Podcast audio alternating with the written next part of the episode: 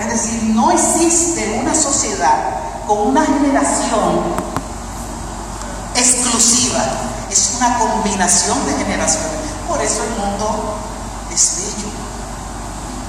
Los mayores tenemos canas, los jóvenes tienen el pelo negro o castaño. Entonces, esa diversidad de la vida tiene que ver con la multiplicación. Y el padre y la madre, en el ejercicio de su maternidad y paternidad, responden a lo trazado por Dios. Yo copié aquí un, un pensamiento de dos autores. Ese pensamiento dice, maternidad y paternidad responsable es una actitud de profundo compromiso asumido por la pareja, referida a su capacidad de transmitir la vida a otro ser y de entender que el desarrollo del hijo es una tarea común del padre y de la madre. ¿Qué estamos viviendo en la sociedad de hoy? ¿Qué estamos viviendo en la sociedad de hoy? Cuando yo estudiaba se hablaba de la madre como cabeza de hogar y eso como que le abría los ojos a uno. Pero ¿cómo es posible? Ya esa es una realidad social. Y nos topamos con, niños y niñas con disfunciones a nivel de sus conductas y con carencias de orientación porque no saben quién es su mamá y quién es su papá. No hay una labor conjunta. Fíjense que en el criterio de Dios era necesario la presencia de la madre y del padre para el ejercicio de una acción complementaria y saludable. Hay casos, ustedes conocen, de, mujeres que han decidido concebir in vitro, con inseminación artificial. Pero esas madres no conocen al dador de sus. Es un deseo parcializado del ejercicio de la maternidad, porque cumplen su, deseo de ser madre, pero ¿cómo lo aterrizan? Porque cuando ese hijo esa hija crece, demanda, vamos a ver, búscame a mi papá. Y esta madre con un nivel de ansiedad extremo, pero es que yo no sé, búscame a mi papá. Yo tengo que saber quién es mi papá. ¿Conocen esto? Entonces, transmitir la vida a otros seres a partir de un hombre y de una mujer. Y ahí se cae eh, toda esa teoría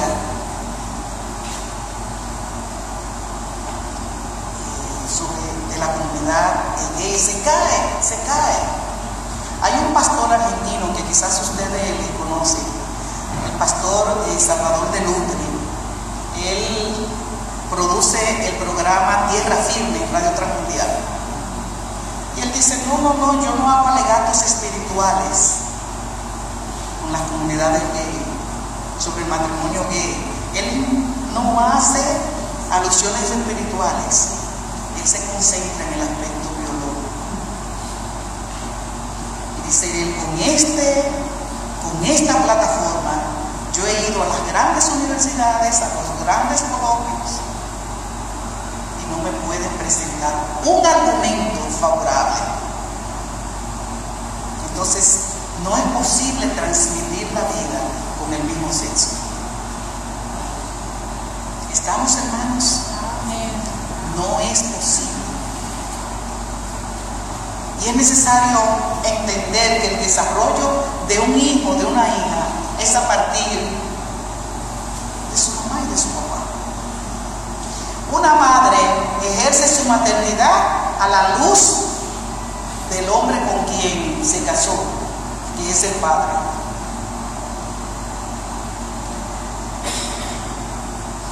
Apoyamos a las mujeres que por una u otra razón, que no vamos a tocar acá, se han visto en la necesidad imperiosa de ser madres que crían a solas a sus hijos. Hay, una, serie de, elementos no encajan necesariamente en aspectos eh, de pecado, sino tenemos un caso reciente.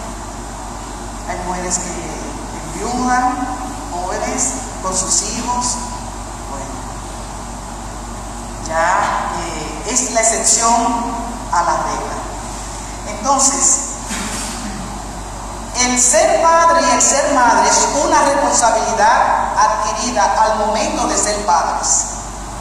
Ustedes han hablado de la llamada escuela de padres. Se cuenta de un colega soltero que escribió un manual de cómo criar a los hijos.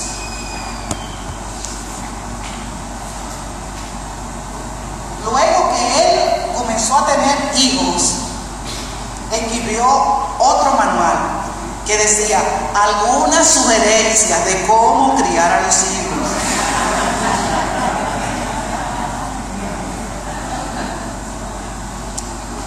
Es muy fácil hablar de este balcón.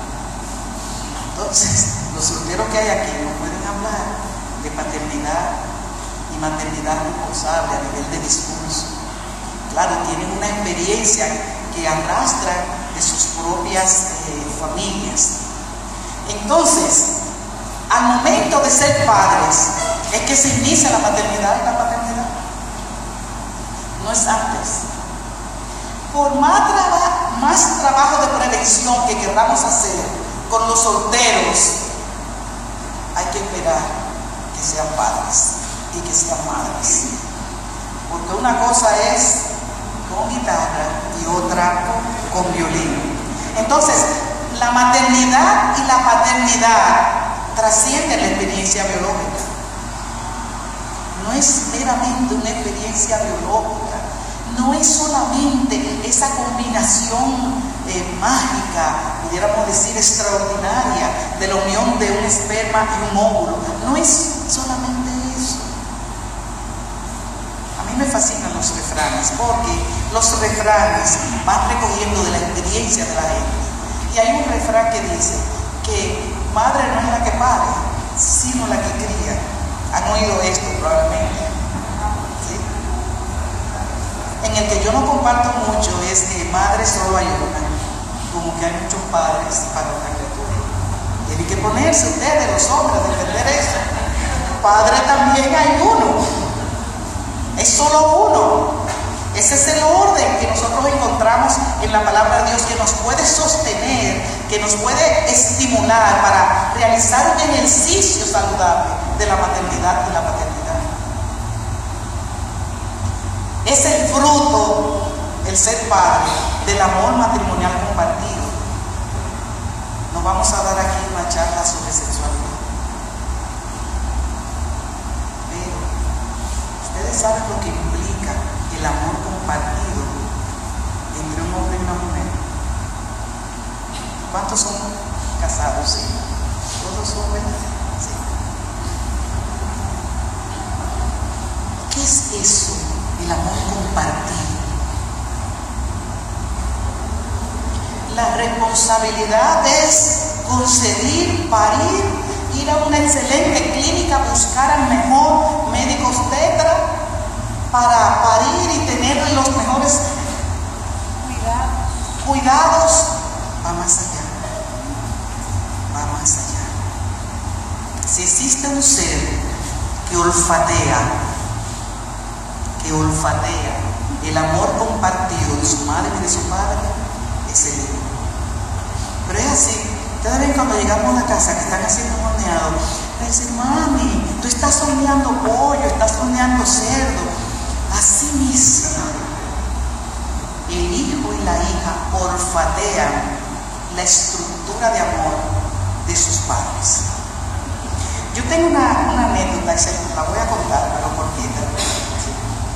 Cuando uno de mis hijos tenía como alrededor de, de 12, de 13 años, teníamos una reunión familiar.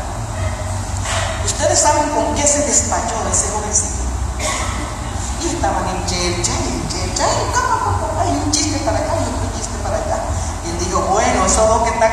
veces no me dejan dormir.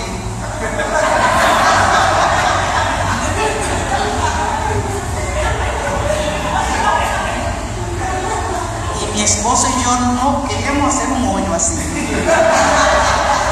Con todo lo que eso implicaba. Entonces, pudiera realizarse una mirada negativa de esto, pero no. Día amaneció el padre de muy contento, muy gozo. Y ese mismo año le dijo, pero papá, ¿y qué pasó?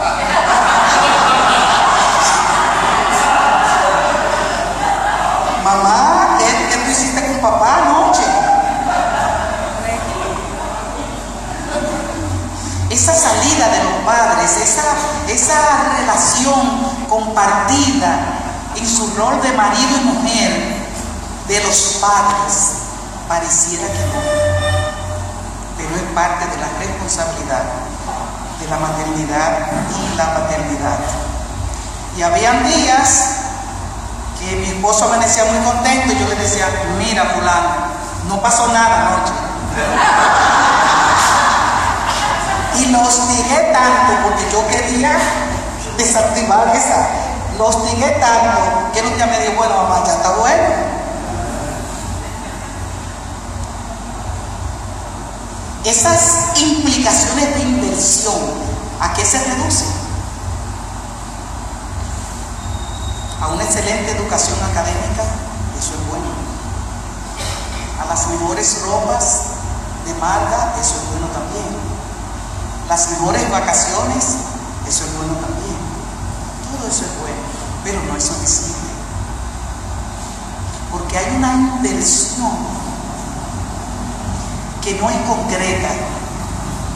Hay una inversión a través de la maternidad y la paternidad que no se nota, pero que se va trabajando. Se cuenta de la sociedad la trinitaria que trabajaba de manera solapada. Eran grupos de tres, de tres, de tres, de tres, en silencio. Más o menos así, guardando la distancia. Es esa inversión en ese, en ese hijo, en mi rol de padre y de madre. Y ustedes saben que hay madres que en su ejercicio de maternidad y padres también se recuestan del otro para no ser responsables. Decían, no, pero ella está así, bueno, yo también. Una vez yo trabajé el tema de la, de soltería. Los grandes momentos que usted ha tenido en su vida han sido momentos a solas. Los compañeros y compañeras de vida no lo sean. ¿Se entiende esta parte? Porque hay una demanda cuando estemos delante de Dios y nos pregunte bienvenida, ¿y qué pasó con mamá? No, no, lo que pasa es que como su papá estaba así, pero es tu compromiso. ¿Se entiende esto? Esa inversión. Todos somos cristianos porque estamos aquí. Todos somos cristianos. Hay un tema crucial y es la de la familia de determinados creyentes, que sus hijos no sirven a Dios. Eso es un tema controversial, que para entrar hay que buscar unos lentes de aumento y estar bien posicionado para tratar ese tema. Porque si bien es cierto que el padre y la madre en su ejercicio de maternidad y paternidad se constituyen en modelos para sus hijos, en modelos silentes. Hay una técnica que establece, hable menos y actúe más. Sobre todo nosotras las madres. ¿Qué decir? Pues mira, muchacho, pero yo te lo he dicho, mira, y esto. Y llega un momento en que ese hijo no escucha porque ya sabe, ya conoce el discurso de su madre. Entonces, es necesario elaborar discursos es necesario invertir a partir del ejemplo. Conozco el testimonio de un joven que decía, cada vez que me levanto encuentro a mi papá orando, arrodillado. Pensemos en imágenes. Los que hacen fotografía aquí, los que eh, estudian publicidad, vamos a pensar en el concepto de imágenes. ¿Cuáles flashes? Nuestros hijos y nuestras hijas están archivando. Y ustedes recordarán el cerebro funciona como una computadora. Va registrando todo, todo. A veces llegamos a la conclusión de que no sabemos sobre tal tema, pero no, no es así. Eso está archivado en nuestra memoria, solamente un estímulo. No dice, ah, sí, pero, no, pero yo sabía esto. Sí, claro, eso yo lo aprendí en tal etapa de, de mis estudios, eso yo lo aprendí. Sí, pero verdaderamente. Porque el cerebro va almacenando información y va almacenando imágenes. Entonces hay unas imágenes que no son solamente las fotos que ponemos en Facebook hay unas imágenes, hay un trato de ese papá hacia mi mamá que me norma a mí. Y de eso ustedes saben. La responsabilidad llega hasta ahí. Cómo tú y yo en, nuestra relación de matrimonio resolvemos nuestros problemas, cómo nos comunicamos, cómo decimos las cosas, ¿Cómo le exigimos al hombre o a la mujer que son los padres y las madres de mis hijos? ¿Cómo les, exigimos? Nos estamos dando cuenta que la inversión va más allá que algo concreto, que un certificado, que una cuenta de ahorro. Hay una inversión que es intangible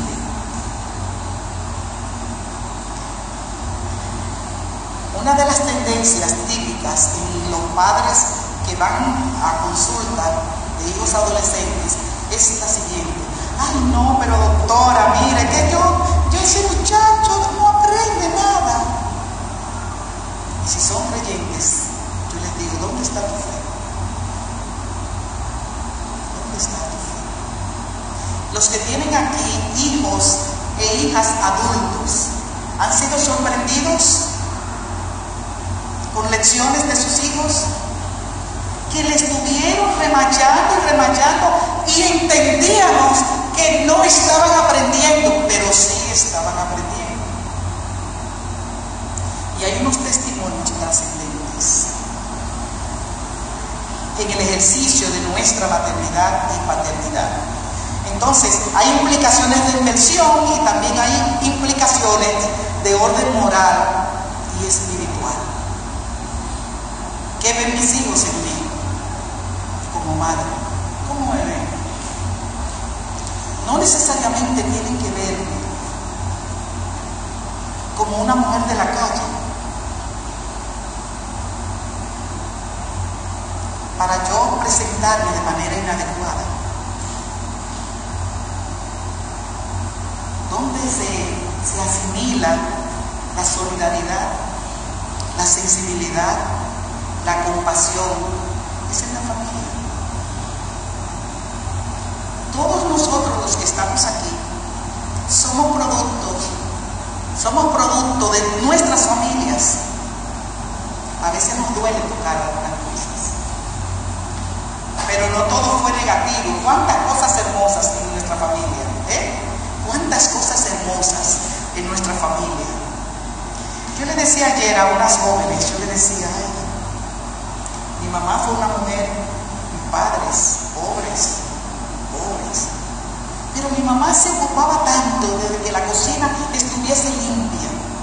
Y yo y mis hermanas estamos marcadas, en eso es la cocina limpia. Porque es una concepción.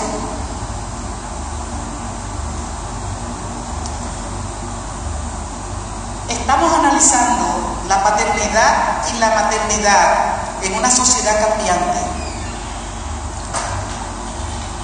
La cocina dominicana ha cambiado.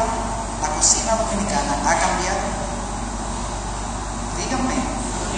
Ha cambiado la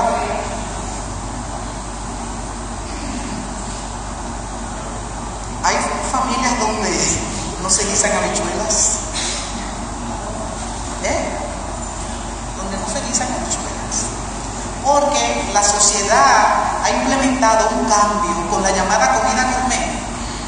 ¿Cuántos ven los videos de texto?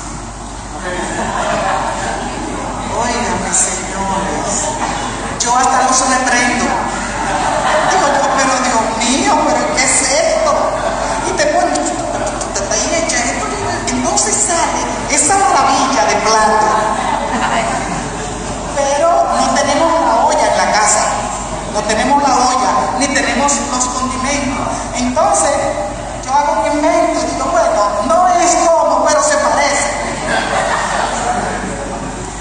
Porque la sociedad de hoy viene cada vez más con una oleada de cambios.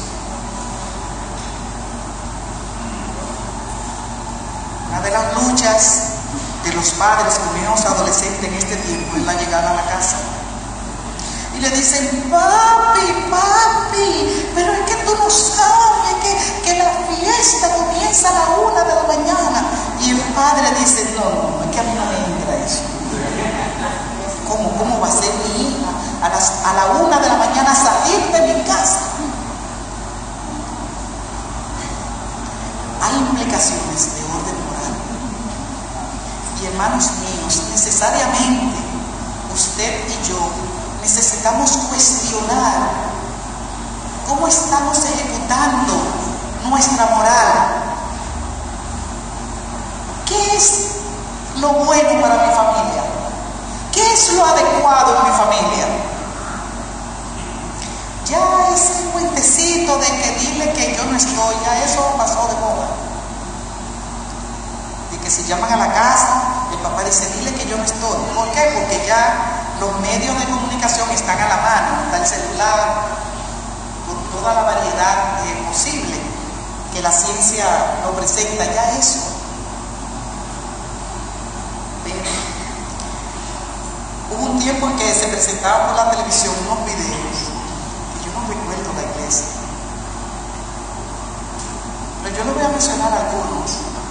Y hay unos niños que hay una fila que va a entrar al juego de fútbol, no sé si ustedes recuerdan, y esos niños encontraron las boletas. Querían como quedarse con ellas, pero no, ellos corrieron y se le entregaron a los dueños. Nada, nada, no mensajes contundentes, contundentes. ¿Qué hacemos con la moral en el ejercicio de nuestra maternidad? Estamos en un mundo tan cambiante que ya la ficción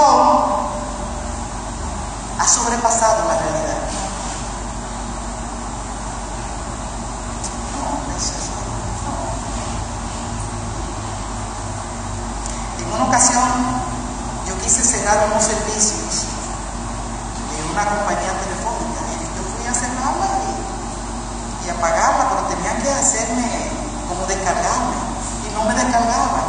Entonces yo llamé a, a Pro Consumidor, no, a la agencia esta que trabaja con telecomunicaciones en Totel.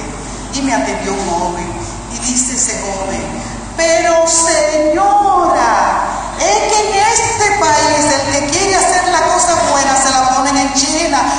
usted muy, honrada, que usted está cerrando eso, es que la gente no cierra, es que no están acostumbrados a cerrar la cuenta, y usted fue a cerrarla se le está poniendo en China. ¿Qué hacemos en nuestra condición de madre y de padre en el aspecto de orden moral y espiritual? ¿Qué hacemos? Si en nuestra casa se honra a Dios con los bienes que tenemos, no, yo no voy a llevar tanto diezmo, es tanto de diezmo, pero yo no voy a llevar eso. Es una ofrenda muy grande. Nuestros hijos están escuchando y los estamos normando. En resumidas cuentas, una ausencia efectiva de una práctica moral y espiritual en valores de nuestros hijos es irresponsabilidad. Y usted se preguntará, pero ¿por qué bienvenida es irresponsabilidad? Porque usted recibió la prescripción de Dios para ser padre y madre. Y usted recibió dos un ser humano indefenso como una hoja de papel, como un lienzo para el que realiza las bellas artes. Y en ese lienzo vamos plasmando, plasmando, vamos plasmando.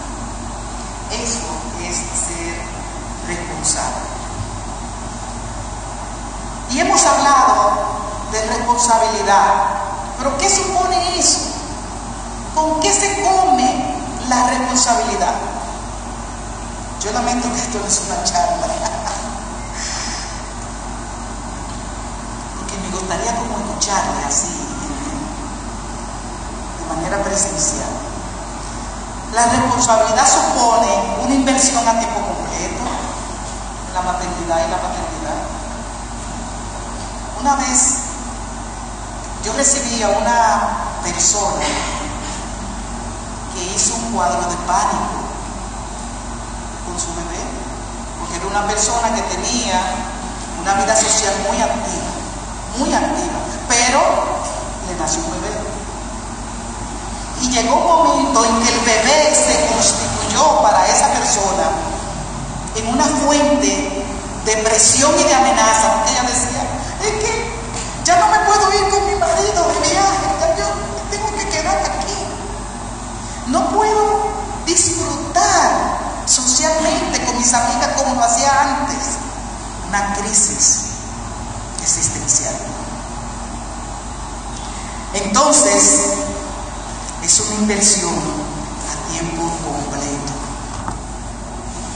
¿Cuántos, ¿Cuántas madres, sobre todo, y padres también, dormían lo suficiente cuando no tenían hijos? Señores,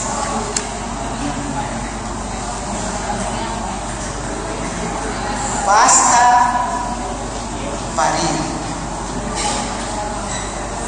Y si hay un cambio a nivel de la estructura de cualquier familia, es cuando los hijos llegan. Y hay contextos familiares que reciben con bombos y platillos ese hijo que llega, pero hay otro que no. ¿Qué problema? Este muchacho no me deja vida. Son modelajes, modelajes verbales, que van llegando aún al bebé que no sabe hablar ni caminar. Van llegando esas sensaciones de acogida. A mí me gusta poner el ejemplo de llegar a una casa de una familia amiga y que nos reciban con eh, una bandejita y un brindis.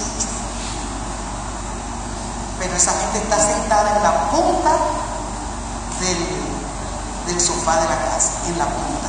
Ustedes saben lo que eso significa. Sentarse en la punta del sofá o de la silla. Eso significa, ¿cuántos de ustedes se van? Miren que ya está alguien. Y si el aposento está cerca, ¿no? O si el reloj, son metamensajes. Nuestros hijos reciben el metamensaje. A nosotros los, terapeutas familiares nos enseñan analizar las posturas, el lenguaje corporal. Cuando la persona se siente en un sofá y se, se arrellana así, dice, oh sí, mi, estimado, ¿cómo está la cosa? Fulana, tráemele un brindisito aquí a estos amigos, o si no, yo mismo lo voy a buscar. Eso, esa, ese metamensaje es, no se vayan, quédense aquí, podemos hacer una velada. No, hombre, pero no se vayan. Cuando usted dice, ay, sí, nos vamos, y dice, bueno, está bien.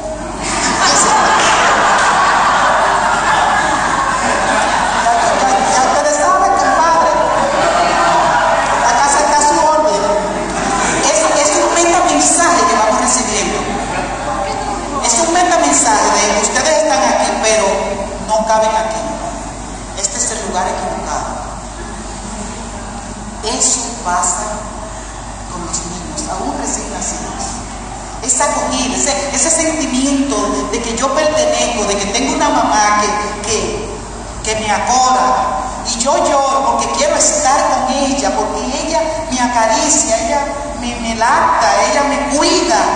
Yo soy bienvenido. Casi no se suele tocar con lo del hijo pródigo. Se toca lo malsano que. Pero la, la parábola del hijo pródigo tiene unas verdades contundentes. Su papá lo recibió igual de manera más espléndida. Mira mi hijo, este es tu casa, aquí tú cabes.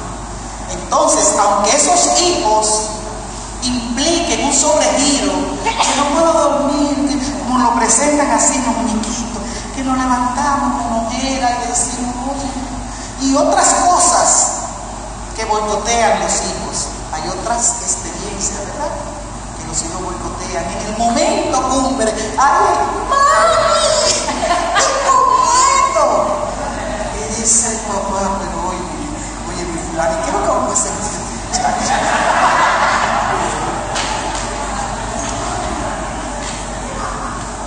Ser responsable como madre y como padre es tener la firme convicción de que es a tiempo completo, que llevarlo al colegio, que hacer la tarea, que él siente enfermo, que es lo otro, bueno. Entonces, la responsabilidad, no tengo control de la implica cubrir necesidades elementales de los hijos. Necesidades como elementales. Necesidades como elementales.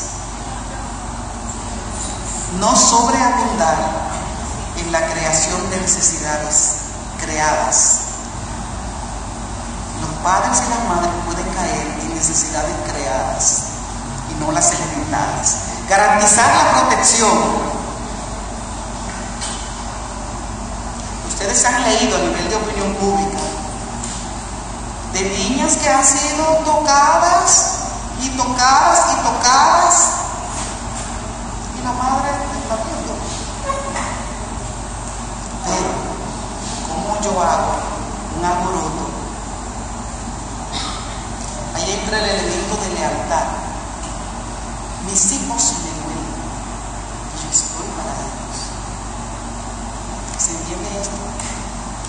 Alimentar la percepción de seguridad. ¿Qué es la seguridad? Hay una teoría que plantea sobre los espacios.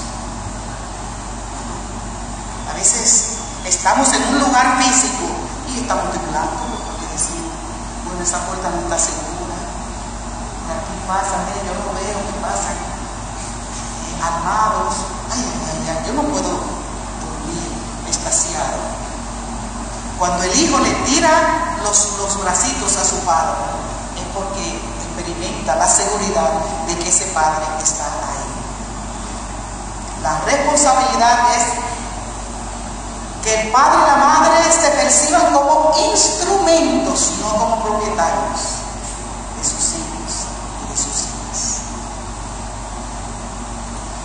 Hay una nomenclatura gramatical que usamos y decimos mis hijos. Ah, no, ellos son mis hijos. Y ese es vamos a tocar ahora. Pero hay padres que con ese sentimiento de propiedad desarticulan lo que Dios ha previsto, de que somos instrumentos, somos colaboradores de Dios en la creación. Llega un momento en que ya la leche, los pañales, yo veo a tus hijos jóvenes. Yo a veces experimento la tentación con los hijos míos, pero algo me dice, bienvenida, bienvenida. Ya tú estás ejerciendo la maternidad de Jesús hombres. Y tengo que decirlo, ¿verdad?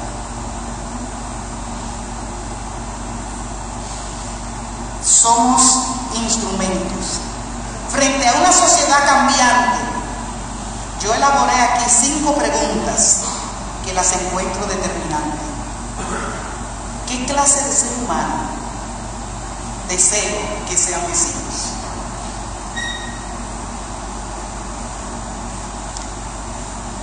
¿Qué clase de ser humano deseo que sean mis hijos? ¿Que sean profesionales? ¿Que vayan a la NASA a trabajar porque son unos ingenieros? Todo eso es bueno, pero la pregunta va alrededor del ser humano, el ser humano. ¿Qué idea usted tiene de sus hijos? ¿Qué usted quiere forjar en sus hijos como ser humano? Que sea humilde, que le teman a Dios, que guarde los mandamientos de Dios, que esté dispuesto a trabajar en la obra de Dios, que no escatime esfuerzo para compartir lo que tiene, que sea sensible al dolor humano, que no diga, eso no me importa, sino sí, eso me importa. Que ser humano. ¿Tú tuviste varones? Yo también tuve tres varones. A medida que iban naciendo nos, nos robaban el sueño. Ay, pero no, no, no, tú vas a pasar mucho trabajo, porque la, la mujer tiene que tener hijas. Bueno, entonces la disyuntiva era cómo criar esos varones. Mi esposo y yo hicimos un pacto. Ni machos ni mamitas.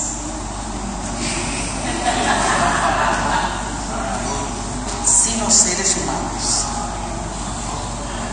Porque yo corría el riesgo de servirle con la bandejita, de lavarle la ropa cuando ya ellos la pudieran lavar, de decirle, y ellos, mami, tráeme agua.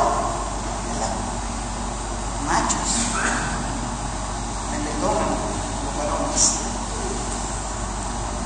Frente a la pregunta, ¿qué clase de ser humano yo quiero?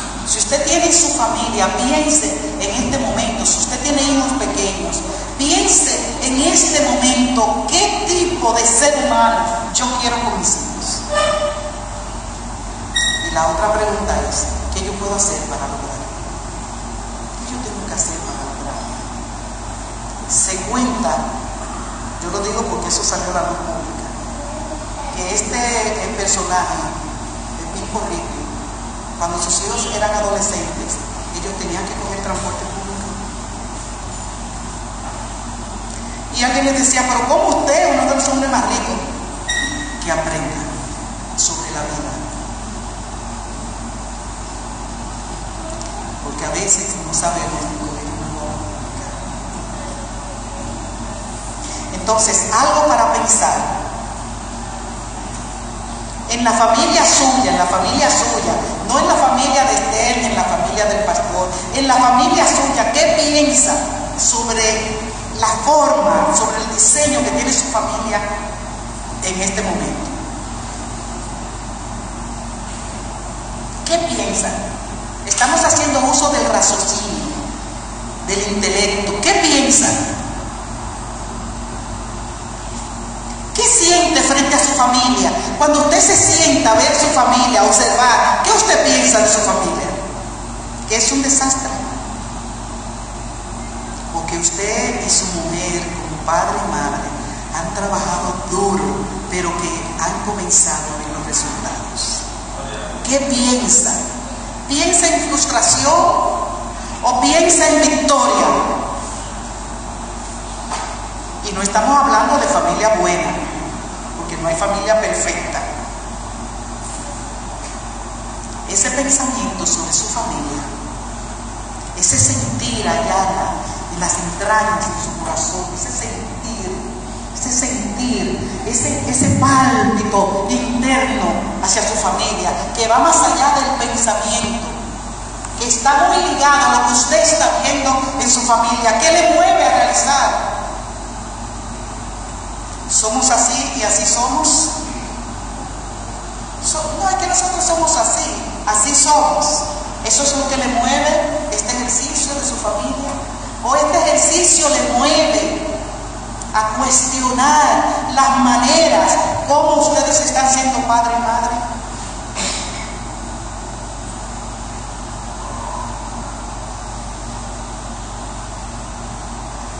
El ejercicio de la maternidad y la paternidad es un espejo para los ¿Alguien tiene un espejo ahí? ¿Alguien tiene un espejo? ¿Alguna mujer tiene un espejo? ¿Un panqueo? Sí. Ah, bueno, el celular. Venga. Bienvenida. Aquí tenemos. Gracias. Ustedes saben que yo me mojé.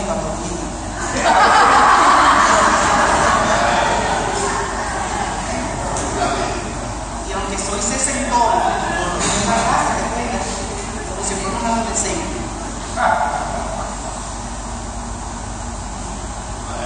Eso hacen los hijos con nosotros.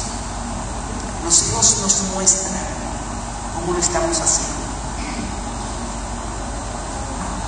Ellos nos muestran.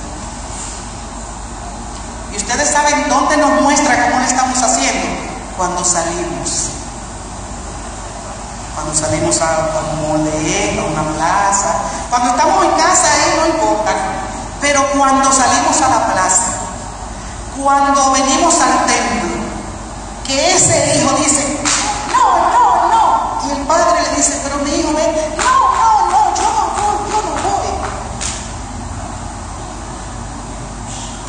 Resistencia natural. Pero ¿dónde está la estructura de la obediencia? Los hijos dicen cómo son sus padres. Cuando usted le dice, ah, cuando usted le dice, a usted le dice de sus hijos, oye, esos hijos, esos hijos de ustedes, esos hijos son encantadores. Esas hijas, esas hijas se comportan con pudor. Esas hijas visten de tal manera, no muestran su cuerpo. Los hijos son el espejo de nosotros. Los hijos nos ayudan a identificar cómo lo estamos haciendo, dónde están nuestras fallas, dónde están nuestros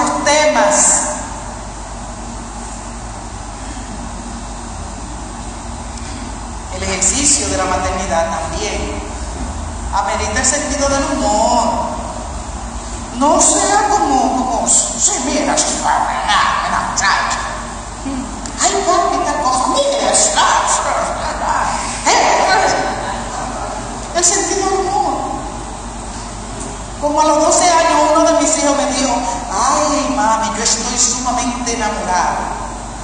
Y yo le dije, ay, yo, yo brinqué por dentro, yo dije, bueno, no es gay.